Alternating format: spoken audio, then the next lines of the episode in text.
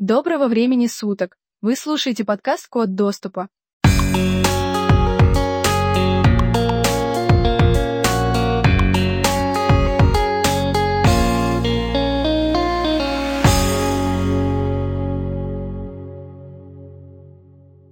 Этот выпуск создан при поддержке студии 3D-печати. Ссылка в описании подкаста.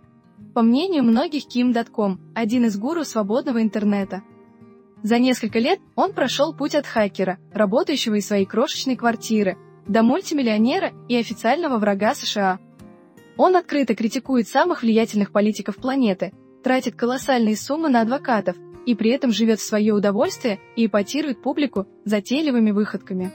Kim.com, настоящая фамилия которого Шмидц, появился на свет 21 января 1974 года в немецком городе Киль. Еще на заре цифровых технологий школьник Ким погрузился в пучины программирования и достиг в этом деле немало успехов. Вот только унылая работа на крупную компанию его не прельщала. Уже в старших классах Шмидц стал на путь хакерства, взяв себе ник «Беглец».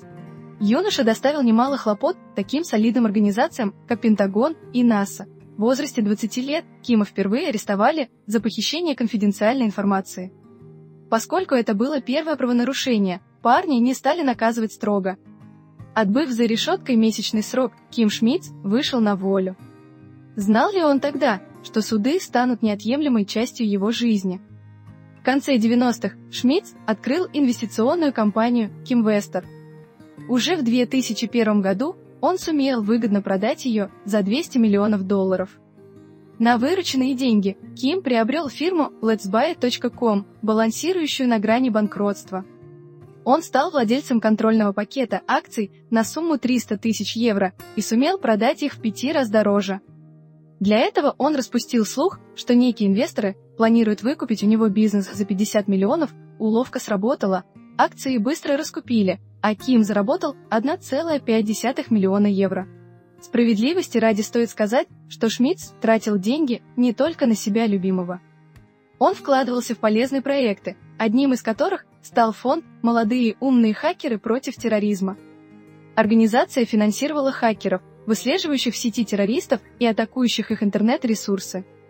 За информацию об Усаме бен Ладене Шмидц обещал выплатить 10 миллионов евро. После махинаций с бумагами letsbuy.com спокойная жизнь Шмидца навсегда закончилась. Его разыскивали в США и в нескольких других странах, где он успел провернуть другие хитрые схемы. Хакеру пришлось уехать в Таиланд, но и там его достали. Махинаторы арестовали и экстрадировали в Германию. Там Кима снова судили и отправили на нары на пять месяцев. Отбыв срок, он тут же уехал в Гонконг. Там он запустил новый проект, создал файлообменник Mega Upload. На сегодняшний день это главное детище Шмидца, которое сделало его сначала фантастически богатым, а затем банкротом. Сервис позиционировался как площадка для бесплатного и свободного обмена информацией. Этот факт напряг не только создателей видео и аудиоконтента, но и многие спецслужбы. Начав новый бизнес, он меняет имя и из Кима Шмидца превращается в Кима Даткома. Молодой предприниматель очень символично меняет свое имя. Ким Шмидц стал Кимом Даткомом и первым человеком, чей персональный сайт до точки, простите за каламбур, совпадает с именем и фамилией kim.com. Мега Upload быстро стал популярным. В 2012 году ФБР проверила файлообменник и к своему ужасу узнала, что его аудитория достигает 50 миллионов человек в день. Сайт генерировал до 4% мирового интернет-трафика. Разумеется, на сервере было сполна всего, от пиратских копий фильмов и игр до сомнительных файлов, которые хранили там злодеи всех мастей и национальностей. Власти США начали разыскивать шустрого Кима, но он давно уже обосновался в Новой Зеландии. Интернет-бизнес приносил ему огромный доход, и Датком наслаждался жизнью. Он приобрел поместье возле Окленда за 30 миллионов евро и 18 элитных автомобилей. В автопарке Дельца был даже легендарный розовый Кадиллак Эльдорадо 1959 года. Ким устраивал грандиозные вечеринки, на которых присутствовали сотни гостей и приглашенные звезды. Однажды Датком решил посетить гонки Формулы-1 в Монако. Для этого Он арендовал 240-футовую яхту за 1 миллион долларов, на которой и прибыл с друзьями в Европу.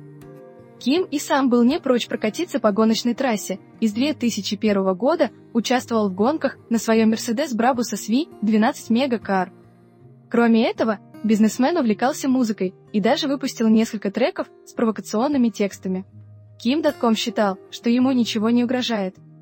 Он вложил в экономику Новой Зеландии 600 тысяч евро, за что получил гражданство этой страны. Его не слишком беспокоило, что он в розыске в Германии и США – он гонял на гольфкарах по своему поместью площадью 25 гектаров, а чтобы пищание ограничителя скорости не раздражало, вырывал из машин спидометры. Но в 2013 году власти США таки достали беглеца. Новая Зеландия предоставила ФБР всю необходимую им информацию и счета Кима заморозили. Отныне он мог использовать только 20 тысяч евро в месяц, что для него было смехотворной суммой. Стоит учесть, что у Даткома растет пять детей, которые полностью на его содержании. Но Датком не собирался унывать, очевидно, у него есть и другие источники доходов. Тусовки в поместье в Окленде продолжились, а в соцсетях Ким написал. Они хотели вынудить меня сдаться. Это позволило бы им оправдать все их грязные приемы. Оставаясь здесь, я говорю им, «Эй вы, вам никогда не победить меня». Правительство США объявило настоящую войну Киму. Однажды его поместье атаковали полицейские на вертолетах. У него отобрали все его домены, в том числе главный megaploud.com. Ежемесячно Датком тратит огромные суммы на адвокатов, так как ему выдвигают обвинения в причинении ущерба правообладателям на полмиллиарда долларов. 16 из 18 его автомобилей конфисковали, в том числе уникальный Кадиллак. Загрустил ли Ким Датком? Разумеется, нет. Всего через год после краха империи Mega Upload он основал сервис Mega. Файлообменник начал работать 20 января 2013 года. Медиамагнат заявил, что учел ошибки молодости и больше их не допустит.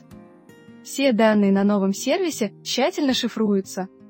При этом ключ от шифра есть только у владельца данных, и даже сам Датком не сможет их использовать. В одном из интервью он так объяснил суть проекта – Мега не просто компания. Это миссия по шифровке интернета. Мы хотим вернуть власть над сетью пользователям. Борьба же с сильными мира сего у Кима проходит с переменным успехом.